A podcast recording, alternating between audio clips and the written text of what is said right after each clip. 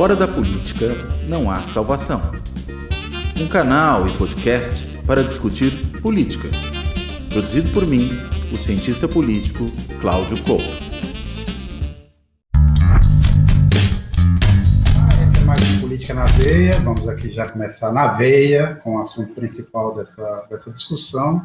Nacife Couto, bem-vindos. Olá. Tudo bom aí? Bom, bom dia, Sérgio. Bom dia, Nacife. Bom dia aí ao pessoal que acompanha o Política na Veia. Bom dia, Couto. Bom dia, Sérgio. Bem, é, um dos assuntos, o assunto principal, embora a gente vá discutir aqui, obviamente, Milley, Flávio Dino, é, é, Guiana, Guiana, me corrigindo aqui, Venezuela. Vamos começar com esse assunto, que é o principal chamada desse programa, que foi essa participação no final de semana do Lula, nesse, nesse evento do PT, onde ele pediu uma autocrítica, é, falou que os petistas não conseguem se comunicar com os evangélicos, que precisa mudar um pouco, é, entender melhor as, as, mudanças que também aconteceram no mundo do trabalho. E não foi por coincidência, no fim das contas, porque nessa, exatamente ontem começou uma campanha do governo é, sobre o Brasil, o novo jogo é o Brasil é para todos, mais ou menos, é mais ou menos nessa linha. Temos lá, então, alguns evangélicos agradecendo a Deus pelos programas sociais, e temos uma jovem também falando, papai, me transformei numa empreendedora. Eu quero, obviamente, ouvir o Nassif e o, e o, e o Couto, eu, de qualquer forma, só vejo isso como uma rendição, mas eu, às vezes, talvez seja, esteja muito enganado, seja é, é, implicante demais, mas eu não entendo por que, que é preciso se render a essa altura. Então, nós vamos passar a aceitar que a precarização do trabalho e o fato de que várias dessas empresas de tecnologia Uber e outras, na verdade, é, o negócio deles é, é, é negociar o, o, o, tempo alheio, que é basicamente isso, né? O Uber e, e o Rap e tudo mais, e o iFood fazem isso.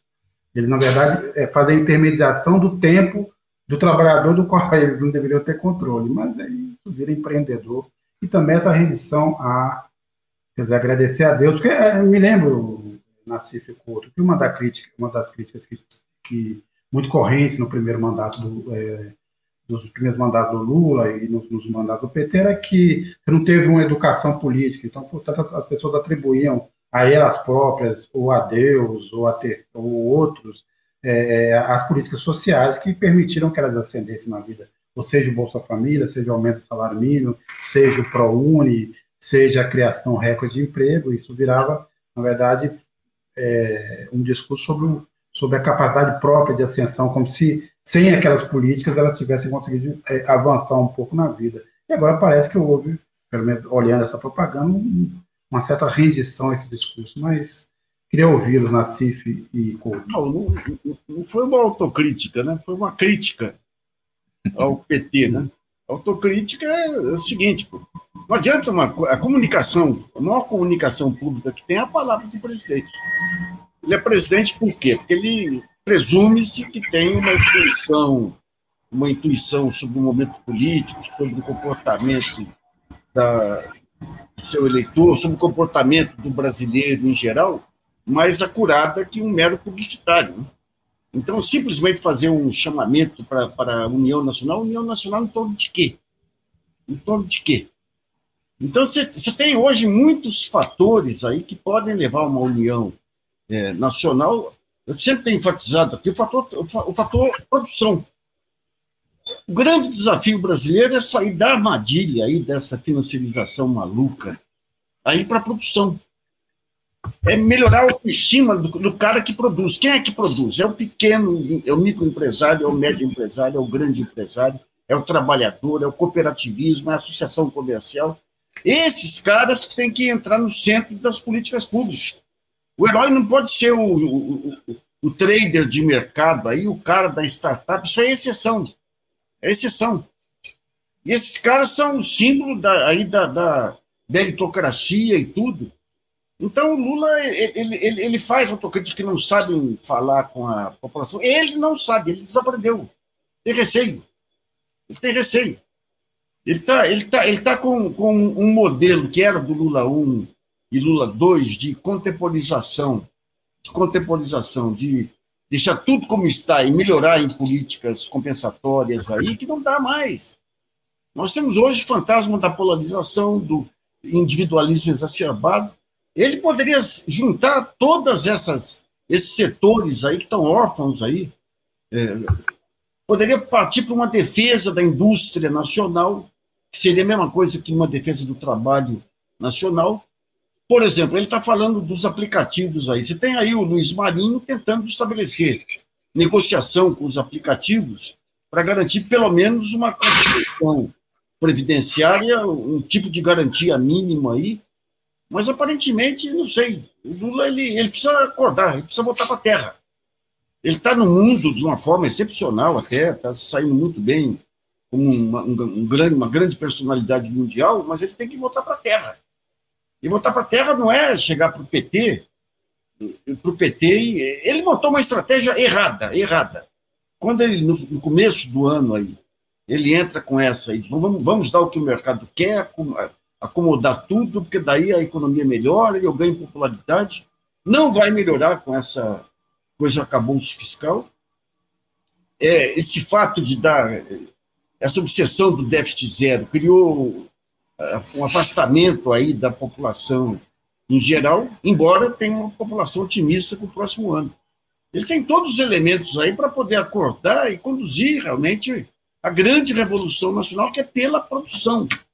E a produção é a defesa da produção nacional contra a invasão estrangeira, é a exigência de contrapartidas para quem quiser se instalar no Brasil aí com energia verde, é a exigência de contrapartidas aí para quem quiser explorar terras raras, é, é, é, é a imposição de impostos de importação para produtos chineses, se por acaso for acabar com setores importantes da economia brasileira, mas ele está. Não sei que que ele está.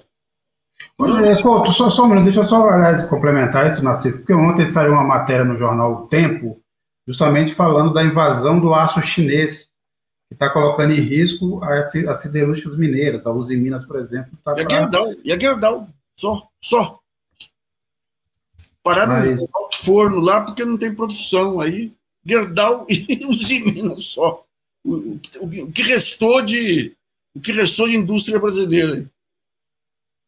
Mas, Couto, é, eu só queria complementar, porque é, é quando a gente estava pensando aqui no, nos temas dessa semana, dessa, desse programa, você falou que desde o seu mestrado você estuda justamente essa cobrança de autocrítica do PT. Então, além de desse, todos esses assuntos que a gente começou aqui, eu também queria que você comentasse isso também ao longo do, das suas, da sua explanação, ou da sua fala, como o pessoal gosta de falar, dizer hoje em dia a sua fala. Então, por favor. Vamos lá. Bem, primeiro, vamos partir disso que você colocou como, como provocação para a gente pensar o problema, Sérgio, que é essa questão aí da peça publicitária, né? Acho que, enfim, eu, eu gostaria de ver o que, que é o filme, não só essa foto. Essa é uma peça publicitária, ok. O que, que vem na sequência dela? Né, o que, que será feito ao longo do tempo? Quais serão as outras mensagens que o governo vai procurar dar ao longo de todo esse período para entabular aí uma discussão com as pessoas. Acho que esse é o primeiro ponto. Por que, que eu estou dizendo isso? Porque é evidente que a gente tem uma série de transformações, por exemplo, no mundo do trabalho, né, que fazem com que a gente, por exemplo, aplicar aos trabalhadores de aplicativo exatamente o mesmo tipo de regulação do trabalho que a gente aplicava ao trabalhador, por exemplo, da indústria, isso dificilmente vai funcionar. Inclusive porque não há, inclusive, o desejo desses trabalhadores de serem regulados dessa mesma forma. Né? É, como você bem colocou, uma mediação de, do tempo né, que esses aplicativos fazem. Agora, é um tempo flexível e essas pessoas vão querer continuar a usar esse tempo de forma flexível. Não vão querer se ajustar aos procedimentos mais engessados que a forma tradicional de organização do trabalho colocava. Então, é preciso saber como lidar com esse tipo de demanda sem inclusive espantar essas pessoas, que óbvio, não são empreendedores coisa nenhuma, isso aí é uma ilusão, mas que também não são trabalhadores tradicionais como nós tivemos no, no modelo econômico anterior a essa economia digitalizada. Então a gente precisa encontrar um meio termo aí que permita, sim, garantir proteção, garantir é, mecanismos de defesa contra uma hiperprecarização do trabalho. Eu falo hiper porque alguma precarização, me parece, ela já está precificada, dificilmente a gente se livra dela. Satisfazer, portanto, esse tipo de demanda que essas pessoas têm, mas ao mesmo tempo criar salvaguardas. Acho que o governo está possivelmente, vou querer ler aqui de forma otimista isso, passando uh, uma mensagem que pelo menos estabeleça um canal de diálogo com eles. Pode ser isso. Com relação à questão de Deus, né? Isso de fato, eu lembro de uma pesquisa da Fundação Perseu Abramo, que não me recordo agora ao certo se ela aconteceu ainda no final do, do segundo governo Lula ou já no começo do governo Dilma, não lembro o momento exato. Uma pesquisa da Fundação Perseu Abramo que mostrava exatamente isso, que as pessoas viam a sua ascensão social não como decorrente de políticas governamentais, mas como fruto do seu mérito ou fruto da providência divina. É, bem, o problema é você convencê-las do contrário. Há evidências, inclusive evidências que explicam também por que, que o Lula foi tão bem votado em certos estratos da população. Mas, é, ao mesmo tempo, explica por que, que o Lula foi mal votado justamente naqueles segmentos da população que mais ascenderam socialmente. Quando a gente observa, e aí não é só nessa eleição, a gente pode pegar a eleição da Haddad contra o Bolsonaro, pode pegar a eleição da Dilma contra o Aécio, em todas elas, se você observar as pesquisas, inclusive as feitas já às vésperas da, do dia da votação, aquela chamada classe C é onde o desempenho do governo era mais parelho com o desempenho da oposição. Veja, nem estou falando das camadas A e B, onde a gente sabe que o PT sempre teve mais dificuldades, pelo menos de 2006 para frente, né, quando houve aquela virada eleitoral em que o Sudeste e o Sul deixam de votar tanto no PT, o Nordeste, que não votava tanto, passa a votar, a gente tem toda essa inversão. Mas nessas eleições aqui, eu fiz referência agora, a classe C estava muito fortemente dividida. E a classe C é justamente aquela que se expandiu durante os anos petistas, que passou ali de 20 e poucos por cento da população a mais de 50%, fazendo gente até dizer que havia agora uma classe média expandida. Isso nunca foi classe média, é um setor intermediário de renda, que me parece que é uma coisa completamente diferente de ser classe média no sentido sociológico que a palavra emprega, mas eh, esse setor ascendente não via necessariamente em grande parte no governo o causador dessa sua ascensão social, da sua expansão como segmento, como extrato dentro da distribuição de renda no país. E aí o problema é como convencê-los disso, como entabular com eles uma, uma conversa. O Lula, nesse encontro do PT, chamou atenção para algumas coisas. Para a necessidade de falar com esse novo grupo de trabalhadores, a que eu já fiz menção, os trabalhadores do tempo flexível aí dos aplicativos, e também entabular uma, um diálogo com os evangélicos, que eu acho que é talvez a seara mais complicada, mais difícil para o governo. Porque o que mobiliza grande parte dessa população não são tanto valores materiais, não são tanto questões de ascensão econômica. É claro que as pessoas se importam com isso mas elas não votam e não apoiam os políticos necessariamente por conta das políticas específicas que eles dirigem para esse tipo de assunto. Elas votam em torno de pauta de valores, em torno de pauta de identidade, em torno de pauta de crenças. E é por isso que enfim, o Bolsonaro tem uma votação tão maciça junto a esse setor. Já foi em 2018, repetiu em 2022, alguma coisa como dois terços desse segmento da sociedade votando no Bolsonaro e não votando no Lula. E olha, a gente está falando de uma população que é majoritariamente negra, que é majoritariamente pobre, e que, desse, sob, sob a, a perspectiva desses dois grupos sociais, teria tudo para ser eleitora do Lula e do PT, mas não é. Então, é preciso encontrar um canal de diálogo, chegar nessas pessoas, convencê-las de que o Lula e o PT não são a besta fera, né? não são uh, aqueles que, para usar a expressão da Michelle Bolsonaro, consagravam o palácio a demônios como muitos aí começam a crer. E que a discussão sobre práticas de valores, sobre direitos reprodutivos, enfim, ela tem que ser de alguma forma compatibilizada. Não é um caminho fácil.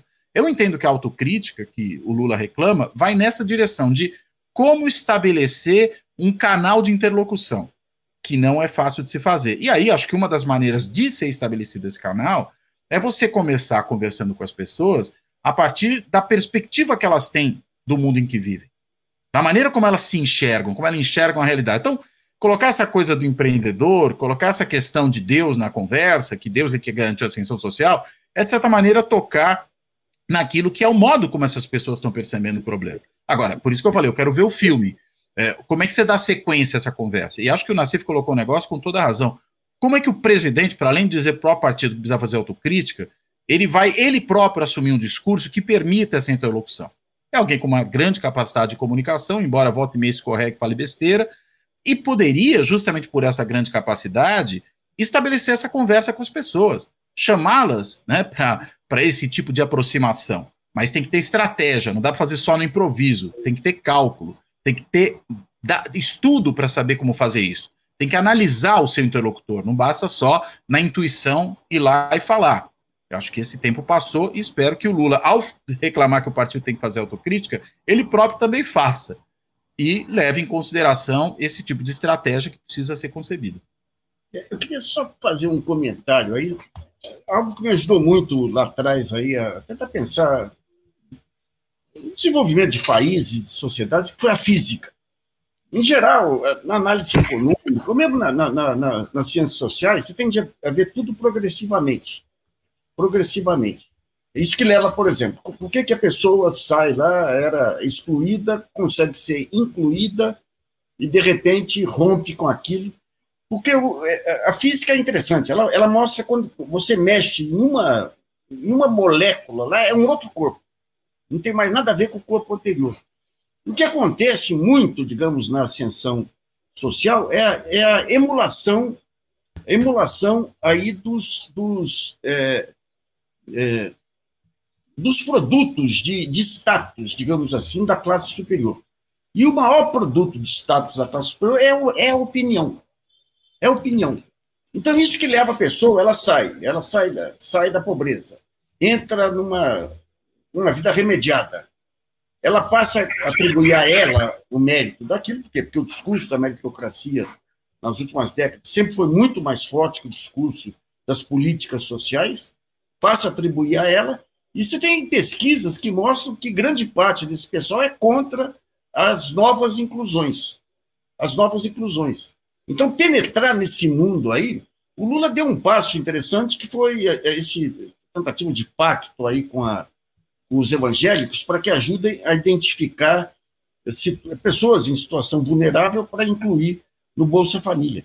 Mas o ponto central, se quiser pegar a meritocracia tem que pegar o trabalho como um todo. É, o cara tem que se sentir. É, é, é, pô, o Bolsonaro conseguiu fazer aí, mobilizar um monte de milhões de seguidores, dando uma missão para eles, que era rezar para pneu, pô. Rezar em porta de quartel. Cantar Agora, o hino para pneu e bater continência, ou prestar continência. É, e segurar, e segurar caminhão no peito, lá, que nem aquele. Isso, o patriota do caminhão. Agora, você imagina hoje, você chegar para o pequeno para o pequeno é, é, industrial, para o pequeno fabricante, para o trabalhador, que é o cara que hoje vai receber alento nas igrejas pentecostais e falar para ele, gente, aquele sapato que você está fazendo, aquele, aquela roupa que você está fazendo, por mais está contribuindo para a construção do país. Então, esse é o elemento capaz de unir todo mundo. Né? Mas o Lula, não sei, eu acho que ele não vai caminhar para isso. Ele deu uns sinaizinhos na COP, quando ele fala nas vantagens do trabalho e tudo, mas realmente, se tem que ter uma autocrítica, não é só para o PT. Eu acho que o PT entrou nessa ainda de ter uma visão sindicalista. Eu lembro no auge aí da, do impeachment, tudo, teve um debate que me convidaram para participar, em que tinha um cara de rap hop, aí umas coisas assim. Tinha um sindicalista e eu estava lá como mediano. E o cara do rap hop. Hip hop, hip -hop é uma dessas. Fala, gente, lá na minha região, o, o, o, o, evangélico lá sabe como conversar com as pessoas. Vocês ainda estão naquela ideia de sindicalismo. Tem que ter uma, tem que ter uma assembleia, tem que ter uma pauta, tem que ter. Então, e teve um caso muito relevante que eu acho que marca também essa, essa, essa decadência da esquerda, que foi quando vieram os movimentos de 2013. Antes deles, quando a rapaziada descobre a militância digital, a primeira de, de, de, militância digital foi de progressistas. Quando eles vêm para a rua com, com a, a tarifa zero, que foi uma, uma criação do Lúcio Gregori, que era da, da Luísa Erondina. Secretário de Transportes, né? Se fechou totalmente. Se fechou totalmente. Rui Falcão, aquele pessoal todo lá, não quis saber, fechou as portas. Ou seja, todo esse movimento da nova militância digital quem se prevaleceu foi, foi, foi a direita, né? E hoje se tenta consertar alguma coisa, mas você tem um problema muito sério aí, geracional, muito sério, geracional aí, de, de criação de novas lideranças. Que elas surgem, na, direta já, sempre surgem em momentos de, de impacto, né? Direta já. Depois tem uma ameaça de surgimento aí na, na, nos camisas, aquele negócio do Collor lá. No Os caras pintadas? Os caras é. pintadas, no impeachment do Collor. Depois o Lula eleito leva o PT para o governo. E os movimentos sociais, né? E os movimentos. É, e ficam os movimentos sociais. É, é, Acéfalos. Ah, então. E daí você tem é, impeachment e tudo que não tinha liderança mais. O impeachment foi, era uma rapaziada que vinha por aí, meio solta. Quando vem 2013 aí, o pessoal não queria, não, não, não queria misturar com, com bandeiras políticas. E isso não significava que eles não tivessem visão progressista. Pô, eu tinha o meu escritório, que era perto da Paulista lá, eu tive que abrir a, os muros, é, é, murado lá, eu tive que abrir portão lá várias vezes para a rapaziada pular lá para dentro para não, não apanhar da, da polícia. E daí a direita percebe esse potencial e se aposta, né? Então, digamos, é, essa crise, que não é uma crise só da esquerda brasileira, né? Mas essa crise é, é, que impõe a volta da solidariedade, a volta de um conjunto de princípios civilizatórios que foram para o vinagre, né? Isso aí ficou, ficou perdido. Mas o grande, mais uma vez, o grande arauto dos novos tempos, eu espero que em 2024 renasça aí com todo o seu potencial, é o Lula. É o Lula. Infelizmente, nós temos um país desse tamanho que depende de uma liderança, que é o Lula. Então, o Lula acordando, pegando esse caminho, você consegue mobilizar, né? E o PT vai atrás. Hoje, o que ele faz é, é algo. Ele, ele, estimula o PT a fazer, a, a fazer o questionamento, que ele, ele fala o seguinte: aqui é, não é um governo de esquerda, é um governo de coalizão. Então, pressione do lado de vocês aí para poder conseguir coisas. Mas ele tem que, de alguma maneira, espero que agora, sem aprovando aí as reformas, ele deixe de depender tanto aí do, do, do, do Congresso e parta para políticas que dependam de, de Arthur Lira e tudo mais aí, né? É, tem sempre, tem sempre a, a, a, o orçamento a ser aprovado, né, Nascer? Quer dizer, com esse esquema hoje, ele provavelmente ele vai continuar refém desse Congresso até o fim do mandato. Eu queria só lembrar algumas coisas, por exemplo, em relação ao, aos, aos protestos que desaguaram no impeachment da Dilma. Obviamente, a direita tentou criar essas novas lideranças, mas eram inconsistentes demais, né? Aqui em Cataguiri e companhia, mas a gente viu aí que não tinha consistência de é, para se manter no poder. Outro ponto, é, existem várias pesquisas que mostram que há caminho de, de, de diálogo com os evangélicos, principalmente com as evangélicas, porque se você tem uma, uma posição quase maciça, por exemplo, dos evangélicos em relação à rejeição ao, ao, aborto, não há, por exemplo, entre as mulheres, por exemplo, elas querem mais educação sexual ou a orientação sexual nas escolas para os filhos, para que eles não sejam vítimas de abusos que são, são cometidos em geral dentro de casa. A margem para alguma conversa sobre diferenças de gênero, né, também não é assim. As mulheres evangélicas também entendem a sua posição, entendem a sua, é, a sua posição de inferioridade em relação aos homens no mercado de trabalho, na vida. Quer dizer, há, há fissuras, vamos dizer assim, a serem exploradas. Você só não pode deixar que esse campo, é, principalmente dos pastores neopentecostais, domine essa discussão como é que tem acontecido, mas é, e, que, e que, na verdade, foi consolidando esse voto anti-PT nas últimas duas eleições, porque também né, não era assim até, sei lá, até o, o 2014, Havia uma divisão maior desse esse eleitorado se comportava como a, o eleitorado de forma geral. E, e, na verdade nos últimos anos 2018 e 2022 é que você teve essa mudança mais profunda. Também teve a Lava Jato a demonização do PT do próprio Lula. Eu vou ler alguns comentários que chegaram aqui. O Carlos Almeida. Desculpa, só complementar uma coisa Sérgio hum. e teve também uma mudança do modo de agir de várias lideranças evangélicas é bom lembrar que Malafaia, Edir Macedo, entre outros, chegaram a apoiar Lula e Dilma nas eleições. A partir de um certo momento, eles rompem. Né? E eles rompem e não tem volta mais. Ou seja, você tem uma guinada ultraconservadora das próprias lideranças. Não que esses valores já não tivessem ali de alguma maneira, mas isso se aprofunda a partir daquele momento. E que não é um fenômeno só brasileiro, né? Isso é interessante chamar atenção. Você pensa no caso americano, você tem um fenômeno parecido com esse. Então, eu acho que tem que olhar para isso com, com certa atenção. É, é, é um, um, canal de diálogo que estava mais aberto, ele se estreita e a pauta de valores e de crenças e de identidade, ela vai ganhando espaço sobre a pauta materialista, sobre a pauta em cima de políticas de natureza social e econômica. Não, até você ressalta bem, porque, obviamente, existem alguns estudos sobre isso, mas eles precisam ser aprofundados. Eu acho que, inclusive, há uma orquestração internacional em relação a isso, tanto que tem a ver com essa virada, a gente já discutiu isso aqui em alguns programas, do, do, dessa, do, do pensamento neopentecostal que abandona o, o Novo Testamento e migra para o Velho Testamento, que é uma contradição em si, porque o, movimento evangélico nasceu justamente da negação do Velho Testamento das ideias de que o poder da, da, da antiga Igreja Católica exercia justamente explorando o Velho Testamento como uma, uma não, não um, um livro com um certo de guia religioso, mas como tábuas é, da lei, é o que eles fazem hoje em dia em relação a isso. Mas deixa eu ler alguns comentários aqui. É, então, Carlos Almeida, rendição, mobilização é triste.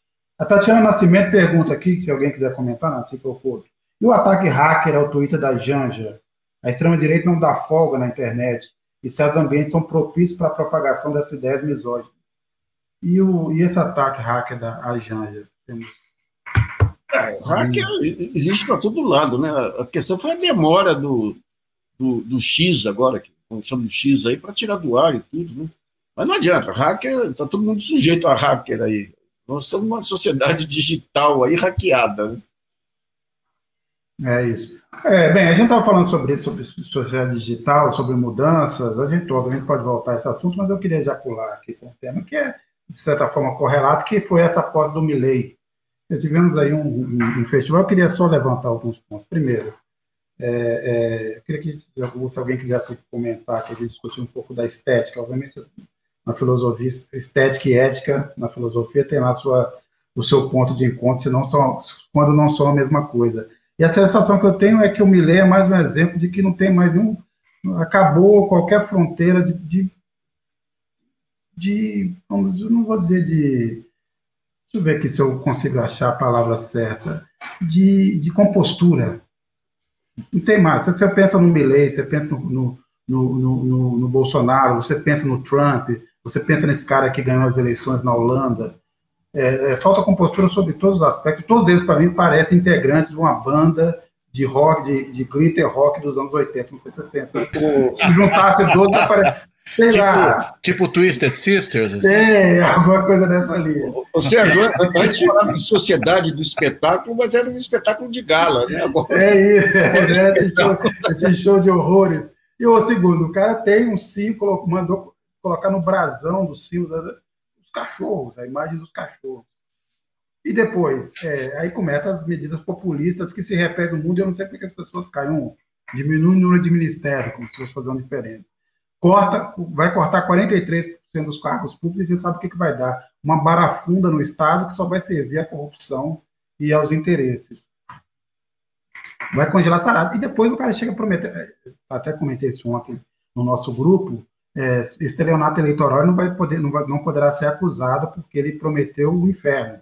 Então, se vier o inferno, ele fala, eu só fiz o que eu prometi. Exato. Certo? Prometeu Agora, o inferno, entregou. Os, é, o céu fica para as calendas. E por último. Ou pelo menos ele um... prometeu o purgatório, porque ele falou que depois é, que é, vai melhorar, né? É, não sabe quando. Mas, esse, Quanto tempo esse purgatório dura, né? Porque é um purgatório infinito. A bolha progressista no Brasil, que ficou entusiasmado com o fato do Bolsonaro ter sido barrado é, na foto com os, com, com os chefes de Estado, mas ele não é chefe de Estado, mas ao mesmo tempo se esqueceram que o Bolsonaro foi muito aplaudido nesse evento, teve lugar de gala tirou fotos com o Milley, quer dizer, não foi um avião. O Bolsonaro se saiu muito bem. E outra coisa, ficou numa posição melhor do que o Mauro Vieira. O Milley reservou ao Bolsonaro lugares melhores do que o chanceler brasileiro. É, na o pessoal, e o pessoal criticando, o Estadão criticando o fato de Lula não ter ido lá. Se faltava o Lula aí, seria um mito. Aliás, não tinha mais ninguém lá, né? Fora o Zelensky, que está desesperado, está aí na posse de todo mundo, aí ver se arruma um, porque o dinheiro acabou nos Estados Unidos, na Europa, está minguando, ele está rodando por aí, desesperado. Mas vamos, vamos, vamos pensar sobre isso. O que que, qual a impressão do Couto e Nassif dessa, dessa posse do Milley? O que, que vocês acham que virá pela frente aí? É, acho que você encontrou boas imagens aí para descrever o que aconteceu, né? O que me veio também quando você falou do Glitter Rock dos anos 80 foram aquelas, aqueles espetáculos de telecat, né? Que são uma grande farsa, né? Uma ópera bufa, mas de alguma maneira atraem o público, né? Geravam até torcida. É bom que a gente lembre, as pessoas torciam para personagens que estavam ali encenando e não para lutadores de fato. Uh, eu acho que tem um, um quê disso, né? Esse tipo de política espetacularizada, do grotesco, né? Como uma coisa que galvaniza apoio, justamente porque esse grotesco ele significa para quem está farto dos políticos tradicionais, da maneira como esses governos tradicionais têm se comportado, é uma desforra. Então, a posse respondeu a isso. As pessoas querem uma desforra, estamos aqui indo a desforra. O discurso foi um discurso de desforra, inclusive o discurso de posse. Agora, tem que se reconhecer, ele não durou a pílula. Ele falou: olha, vai piorar muito antes de melhorar, as medidas serão duras, até essa história de reduzir eh, o, o, gasto público em 5% do PIB, eu não sei o que isso pode significar na prática, porque é um número tão, tão gigantesco que eu, eu não sei por onde ele vai efetivamente, se é que vai, fazer isso.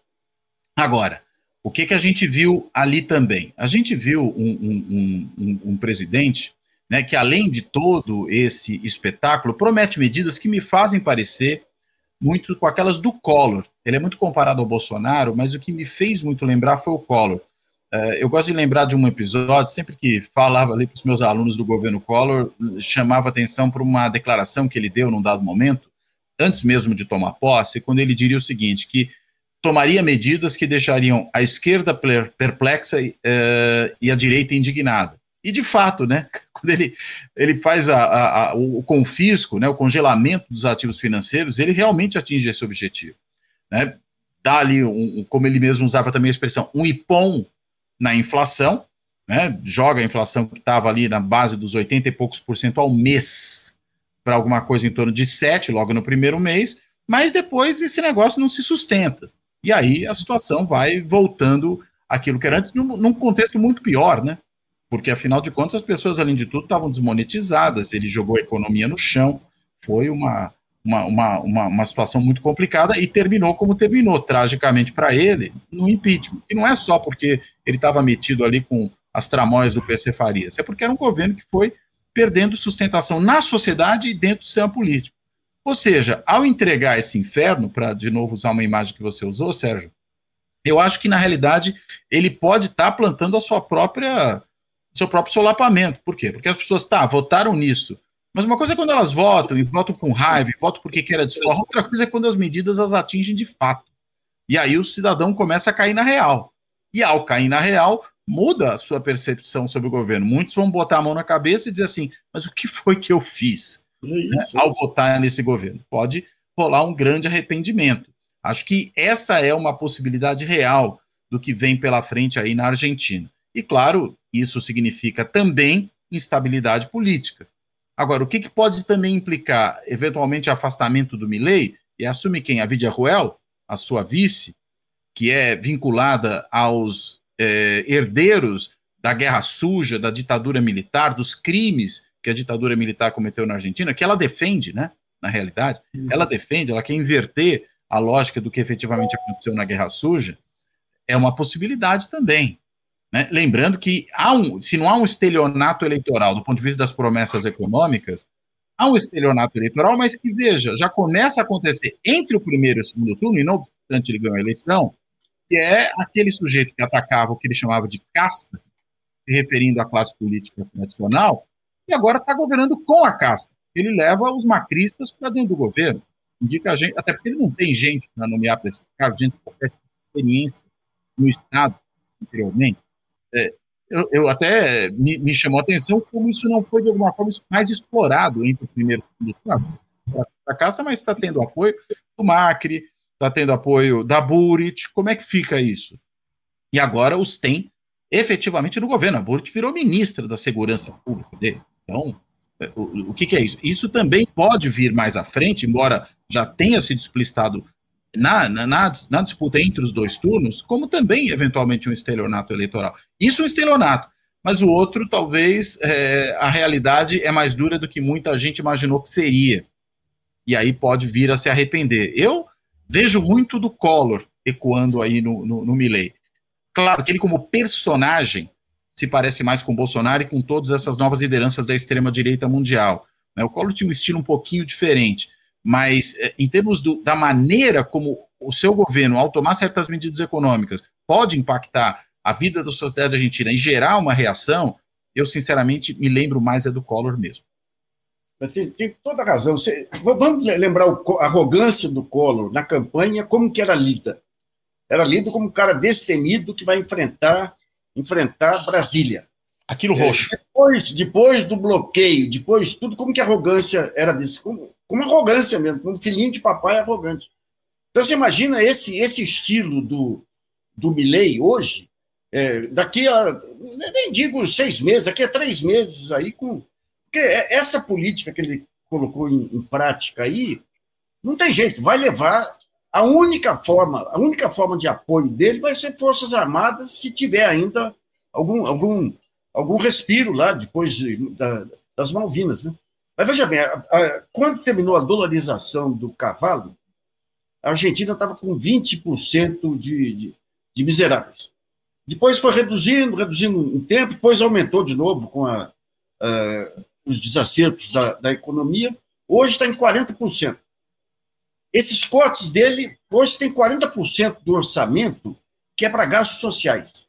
Isso inclui previdência social, inclui o sistema de ensino, que até o médio é gratuito, inclui parte do sistema de saúde, inclui uma ajuda que é dada a famílias pobres que têm uma criança, é, a desassistidos, uma espécie de BPC brasileiro é, lá, inclui subsídios à energia e a transporte, Onde ele vai cortar? É por aí que ele vai cortar.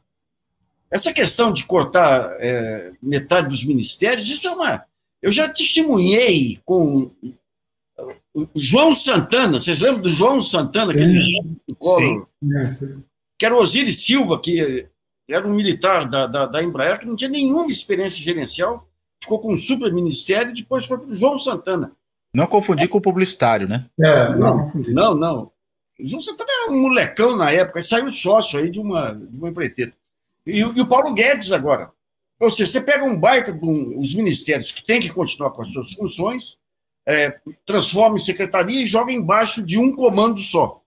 Você dá um, dá um bololô imediato, imediato. Principalmente quando esse comando não tem, não tem é, características aí de gestor e de administrador. Então os problemas se avolumam é, o número de pessoas tem que ser o mesmo para manter, para manter o, o, o serviço. E a Argentina, com esses cortes todos aí, não vai afetar só os miseráveis, vai afetar a classe média, vai afetar as empresas que produzem para a classe média, vai afetar as indústrias. Então, então é evidente, vai dentro de um país em que o peronismo é muito mais organizado que o sindicalismo brasileiro. Né? Então, você vai ter, em pouco tempo, você vai ter lá revoltas pesadas Daí ele vai apelar para quem? Para a polícia, para o exército. Não tem, ele entrou num beco, num beco que só pode levar a, a, a duas saídas, uma saída autoritária ou uma, ou uma queda. Espero que Malvinas continue presente na vida dos argentinos para não permitir a saída autoritária, né? É, nascimento dessa medida que alguns jornais chamaram de medida popular de redução, que é, quer dizer, o, maior problema do debate público é, internacional, brasileiro, sobretudo, mas internacional, é você ficar repetindo essas bobagens. Ao, ao longo do tempo, a realidade te, é, é nega, mas você, quando retoma, quer dizer, cortar ministério é uma medida popular. Sabe onde é que foi feita é um fetiche, essa pesquisa né? saber? É um fetiche. Mas ele vai cortar, promete cortar 43% dos cargos, assim, de sopetão. Aí quando não funcionar nada, quer dizer, cadê o funcionário que assina aquela no, no, Ministério de Infraestrutura, ah, não tem, você cortou. Como é que fica? Quer dizer, vai ser a bagunça total. É, como é que você organiza esse um plano assim, de cortar de supetão? Agora eu que queria levantar um outro. Ou vai flopar, né? Ou vai flopar. Ou, ou isso, depois re, re, recria até mais. Né? Descobre é. que não. Temos que aumentar o número de não, Ou nem, ou nem extingue, né? Fala que é. vai fazer e não dá conta de fazer. É, que é uma possibilidade também. também. Agora, uma coisa que me chamou muito a atenção foi na, uma matéria que o Fantástico fez sobre ele, Eu achava que aquela história de conversar mentalmente aí com um cachorro fosse coisa do personagem Milley, mas não, é, é, coisa dele mesmo. É coisa da pessoa física é. mesmo. O Nassif, duas coisas, não, duas coisas graves. Entendeu? Primeiro, não é que conversar mentalmente, não, ele faz sessão espírita. Sessão espírita. A segundo, ele mandou clonar o cachorro. E eu estava lendo outro dia uma, uma reportagem sobre esse processo de clonagem de cachorro. É uma coisa porque você tem que, na verdade, é um experimento que envolve um monte de cachorro até que você conseguir é, que isso dê certo. Assim, são mil, mil e tantos cachorros que morrem até você conseguir é, dar certo a clonagem. Então, é um negócio. Mas alguém, uma violência, né? alguém, alguém comentou ontem comigo aqui que o Bolsonaro foi muito mais, mais bem sucedido. Que ele clonou o, o filho 1, 2, 3 e 4 ali. Até a fraquejada, segundo ele. É, até a, fraquejada. a sala 3. O Sala 3, Cláudio Couto está antecipando uma perspectiva que poucos enxergam, possibilidade de um golpe militar na Argentina em pleno 2024. Eu falei disso. Acho que foi CIF, né? Se, se der certo, fui eu. Se não der certo, foi o Outro ponto que eu também não, não, não deixaria de levantar aqui na CIF, um assunto que é, nos agrada bastante, eu sei que é, foi o Milley, além de tudo, proibiu os jornalistas, a imprensa profissional, a imprensa livre, de participar da posse dos ministros. E aí o Clarim ficou indignado. O Clarim, que é o Estadão argentino. E não, é, não é uma Não. Ah, é, o La talvez seja o La Nación, é, o Globo, talvez. Mas o Clarim talvez seja o Globo e o La seja o é, Estadão, talvez. Mas, assim. mas de qualquer forma, estavam ali à beira de fazer um editorial na linha, uma escolha difícil, mas, é, mas estendendo para agora se espantam com o que eles ajudaram a produzir. Estão espantados. Sim. Aí é isso. Nossa, Ninguém duvidava. Ah.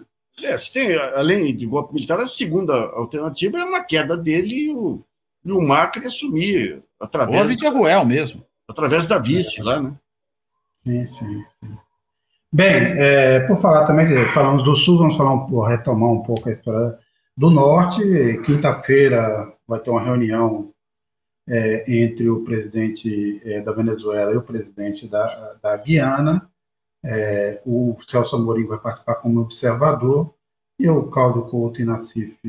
É, vocês acham que ainda, quer dizer, ficaremos no campo da bravata, de uma bandeira que o Maduro é, arrumou apenas para ter um, um, discurso durante a campanha, ou isso tem um risco de escambar para algo mais grave, olhando o que aconteceu ao longo dessa semana, né? A gente chegou a falar desse assunto no programa passado, mas ainda não tinham acontecido alguns desdobramentos, inclusive tinha sido anunciado já o, o exercício militar é, é, é, dos Estados Unidos na Guiana, mas o, o Maduro ainda não tinha mostrado aquele mapa com esse equívoco como parte da Venezuela, ele tem mantido o discurso de que é um direito é, da, da, Venezuela reivindicar a região.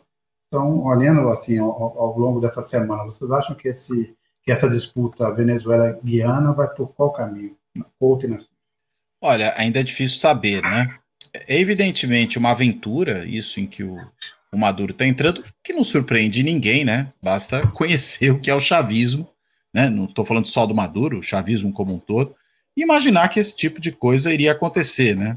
Ainda mais é, para o governo brasileiro tem um custo alto, porque afinal de contas o Lula de alguma forma afiançou a, na, na, na, na retomada das relações do Brasil e do próprio Mercosul com a Venezuela a posição do Maduro, né, até acho que foi além daquilo que era necessário, além de normalizar essas relações, ele começou a ter celoso ao Maduro, e aquela velha história de que quem dorme com criança amanhece molhado, né? E o Maduro, de alguma forma, está produzindo agora um imenso problema para o governo brasileiro que vai ter que resolver a possibilidade de uma, de uma disputa militar na sua fronteira. E a Venezuela pode enveredar por essa aventura militar, de fato? Eu não descartaria de todo. A gente está falando de um país que tem o sexto maior investimento militar do planeta. Sexto.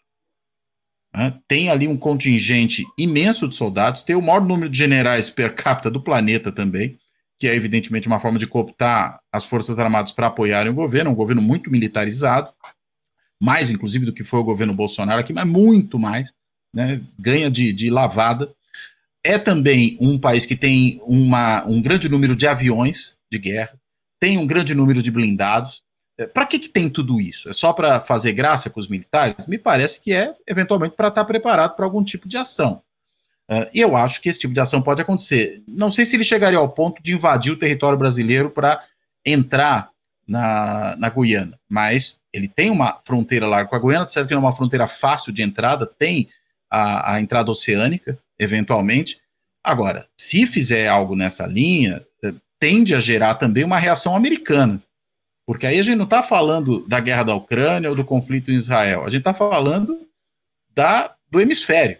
Né? Embora os americanos às vezes deem um pouco de costas para a América Latina e deixem de lado, a Venezuela não é um caso qualquer para os americanos e a própria Guiana também não é, porque se eles querem ter acesso a petróleo, enfim, podem só trocar o fornecedor. Boa parte da normalização americana com a Venezuela veio também do interesse de ter na Venezuela um fornecedor de petróleo, mas esse fornecedor pode ser a Guiana.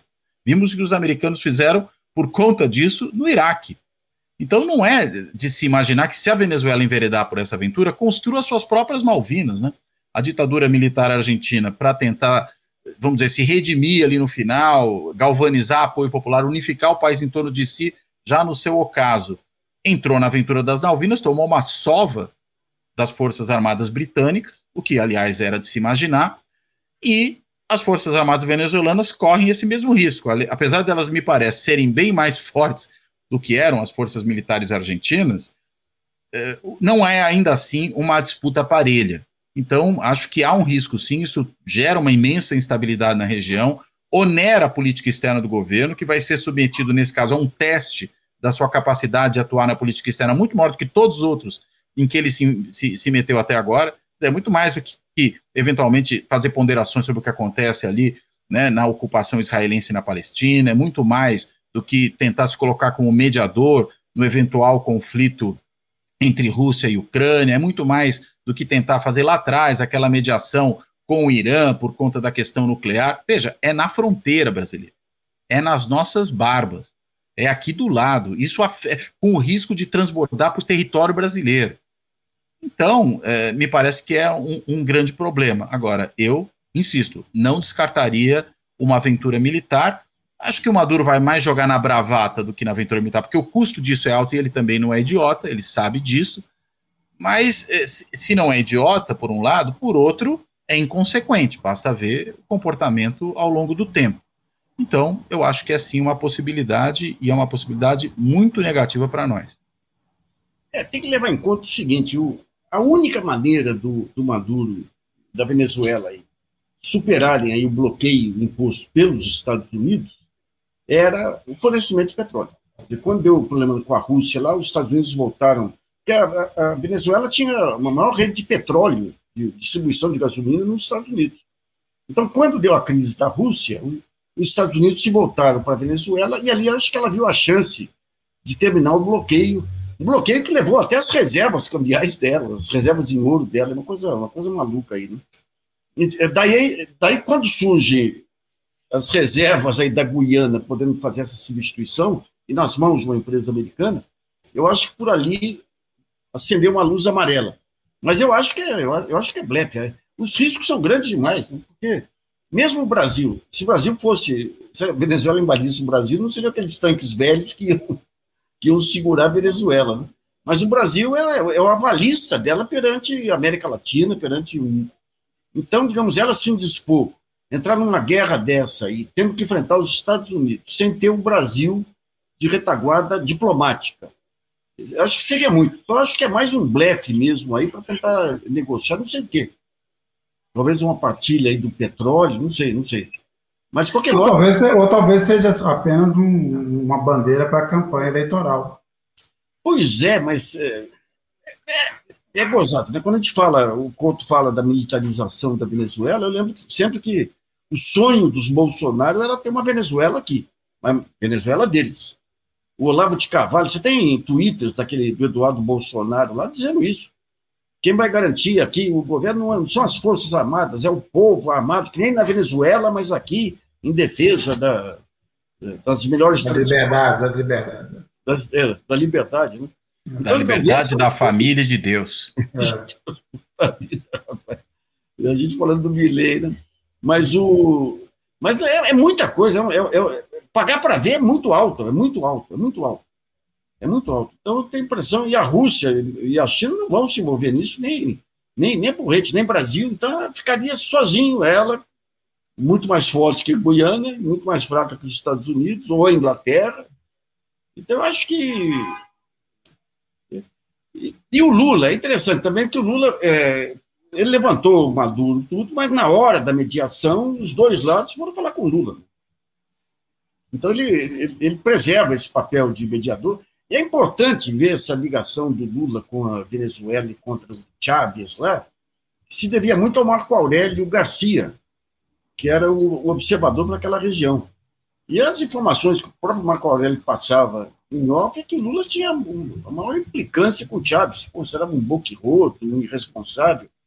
E ele mantinha essa ligação para manter o Chávez sob controle. Tinha uma grande admiração pelo Morales e uma grande implicância pelo Chávez, mas achava que era, além do, da Venezuela, assim, um baita parceiro comercial, era o maior superávit comercial brasileiro na época lá, ele queria manter o Chávez sob controle lá, porque sabia que era um deslocado, né? Mas agora a Venezuela não tem é a pior elite, a pior, a pior estrutura militar, o pior populismo. Olha, Deus jogou petróleo lá, aquele negócio, mas vou jogar um povinho que vocês vão ver só. Não, é, é, é, o típico caso da maldição do petróleo, né, Nassif? É, antes, vamos pensar antes um pouco do Chaves, o, o dinheiro do petróleo era usado para abastecer os, as, os fetiches da elite, como para usar uma palavra que eu. É, é gozado quando, era isso, você tinha vários, eu, eu me lembro ter à Venezuela antes é, do, Chaves, do Chaves, e você tinha, na verdade, vários, assim, nunca vi tantos é, delicatessen com tantos produtos mundiais como você tinha em alguns bairros de, de Caracas. Era o dinheiro do petróleo sustentando é, é, a, a, essas benesses. E depois virou, você teve um programa social, mas eles nunca conseguiram usar o dinheiro do petróleo para fazer uma industrialização. Eu, eu, tive um. fui fazer um documentário lá pela Bandeirantes, lá, lá atrás, quando. Antes do Chaves, quando deu aquela crise bancária lá que levou, consumiu 6% do PIB da Venezuela. É. Mas o interessante, o interessante da Venezuela é que o Nelson Rockefeller, que foi o grande estadista, digamos, do capitalismo, era o Nelson Rockefeller. Ele achava que se viesse aqui, trouxesse um modo de vida americano para a América Latina, o novo New Deal seria na América Latina. Acreditava piamente nisso. Tanto que na divisão lá da, da Standard Oil com, com, com, o pai, ele pediu a Venezuela, ficou com a, a, empresa da Venezuela. E quando ele chega na Venezuela, foi um choque, porque, porque a, a, a maneira como os funcionários eram tratados e tudo, e o Rockefeller foi um sujeito que, o Rockefeller Center lá foi o primeiro que aderiu aos, acordos lá do, do, do Roosevelt lá atrás, né?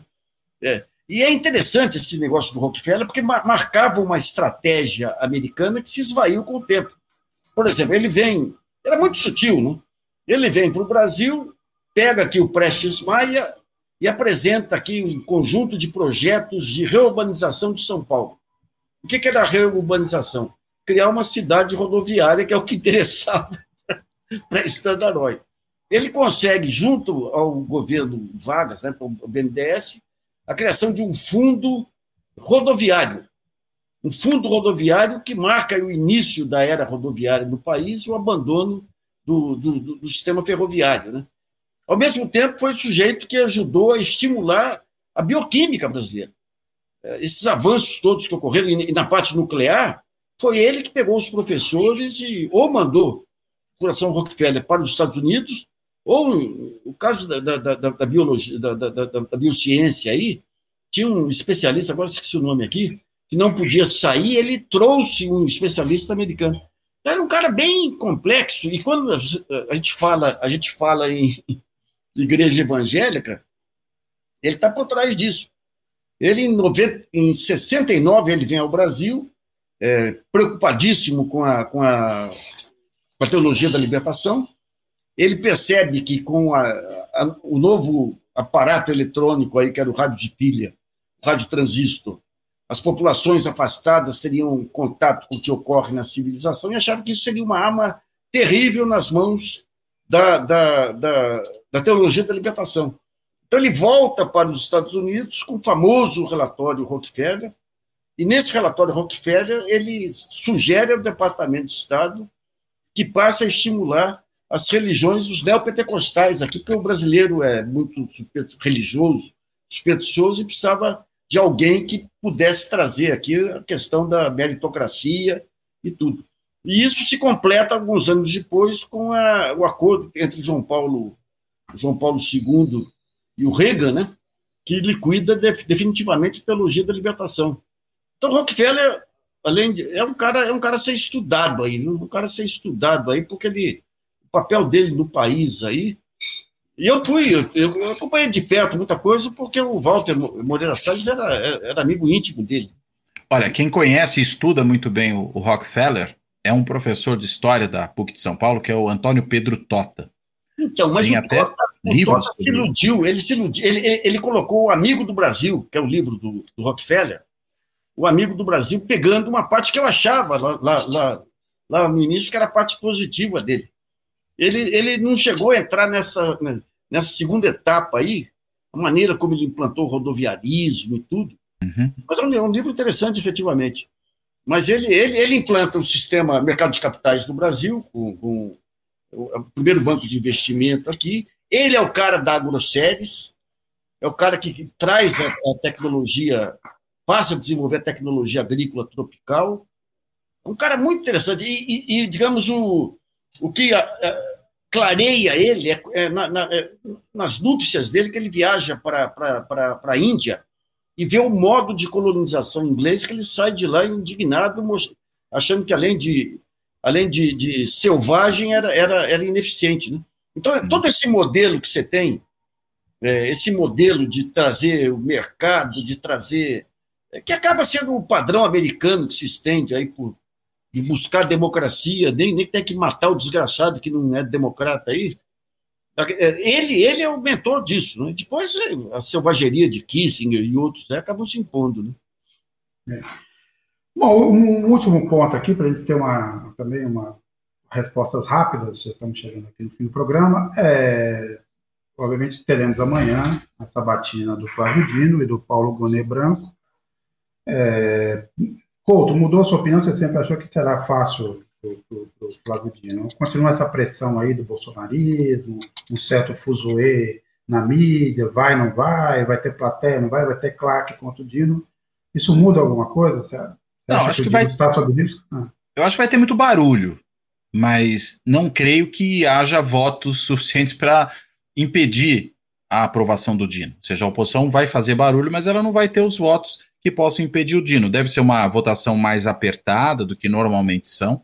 Lembrando que, por exemplo, o André Mendonça também teve uma votação mais apertada, teve menos de 50 votos, né, teve, se não estou enganado agora, puxando de memória, 47 votos na sua aprovação.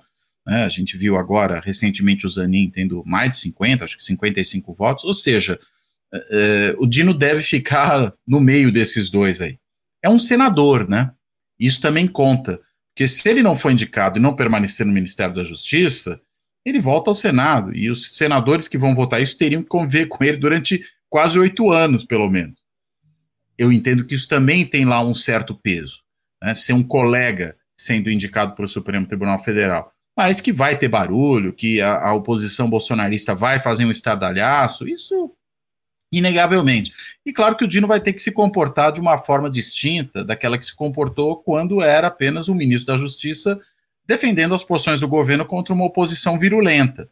Então, todo aquele sarcasmo que ele usou, e usou com maestria, pode-se dizer, naqueles embates com os bolsonaristas, ele não vai poder usar nesse momento quando ele está, na verdade, pleiteando uma indicação. Primeiro, porque isso, de certa forma, já deveria antecipar o comportamento dele, como ele se comportaria como ministro do Supremo. Não é mais o, o ministro da Justiça, ou seja, alguém de um governo que tem lado como ministro do Supremo, ele tem que ter uma postura mais neutra. E ele próprio falou disso, né?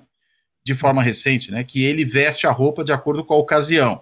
E que a partir do momento que ele virar ministro da Justiça, caso vire, ele próprio colocou essa adversativa, ele tem que se comportar de outra forma. Eu diria que a van premier desse futuro comportamento tem que ser o comportamento da, da, da, da sabatina. Então, acho que nós teremos um, um, um, um Dino mais manso, mais ali esquivo, no embate, será muito provocado, será muito atacado, mas vai ter que mostrar também um talento não só para responder com sarcasmo e fazer picadinho dos seus adversários, que foi o que aconteceu nessas outras ocasiões, mas capaz de dialogar com eles e sair um pouco pela tangente. Acho que é isso que a gente deve ter, mas eu continuo achando que ele deve ser aprovado. Paulo Gonê Branco deve ter até mais votos que Dino, vai ser uma sabatina muito mais tranquila, mas até porque a estrela ali não é ele, né? A estrela é o Dino. Né? O, a disputa toda se trava em torno dele. E se trava em torno dele desde sempre, mais ainda depois do 8 de janeiro. Então, é de se esperar que realmente nós é, tenhamos uma sabatina bem animada. Acho que é, inclusive, uma atração quase imperdível para quem quiser acompanhar a TV Senado. É. Agora, interessante o, o, esses, é, o convite que aparentemente foi feito por Ricardo Lewandowski. Né? O, o, o, Lula está afim de pacificar todas as frentes. E o, e o Dino, que teve um papel relevante no Ministério da Justiça, também era um fator de atrito.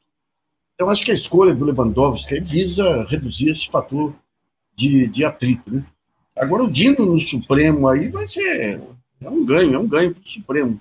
E é interessante quando fala em Dino, quando fala em Gonê e tudo, que mostra que o Lula ele, ele acredita, digamos, a, a, a, a, solidez do governo dele exclusivamente a um pacto do Executivo com o Supremo. Que ele deu o que o Supremo quis, deu o Gonê, próprio Dino aí, que tem boas, boas relações lá com o Gilmar e com. E ele e o Gonê, a escolha do Gonê se deve também não apenas ao perfil conservador, mas porque não vai criar nenhum problema com, com militares, com ou seja, o Lula ele quer o Lulinha paz e amor aí para ver se agora em 2024 ele dá ele dá uma Não quer marola, né, Nascimento? Não, não quer não. É, até porque em 2024 ele está prometendo viajar pelo Brasil, inaugurar, se envolver na campanha. Mas se for é, só é. inauguração, não dá certo. Tem que ter, tem é, que ter discurso. Tem que ter uma ideia e discurso, né? É, ele passou esse ano, bem, a gente vai discutir isso no programa da semana que vem, que é o último programa do ano, e a gente vai fazer um balanço do, é, do governo do ano do governo, mas eu já adianto aqui que a gente deve levar em conta, pelo menos isso, quer dizer, você tinha muitas frentes para resolver, uma dessas frentes essenciais era recuperar a participação é, é, do Brasil no cenário internacional, deixar de ser um páreo. Você houve um esforço para isso, com as consequências, os custos que tiveram, né? Não só os atritos que foram criados internacionalmente, mas um certo abandono do, é, interno, né? Você deixou a política interna em segundo plano, mas eu acho que era parte da estratégia era essa. Couto Sérgio, abração aí, até semana que vem. Até.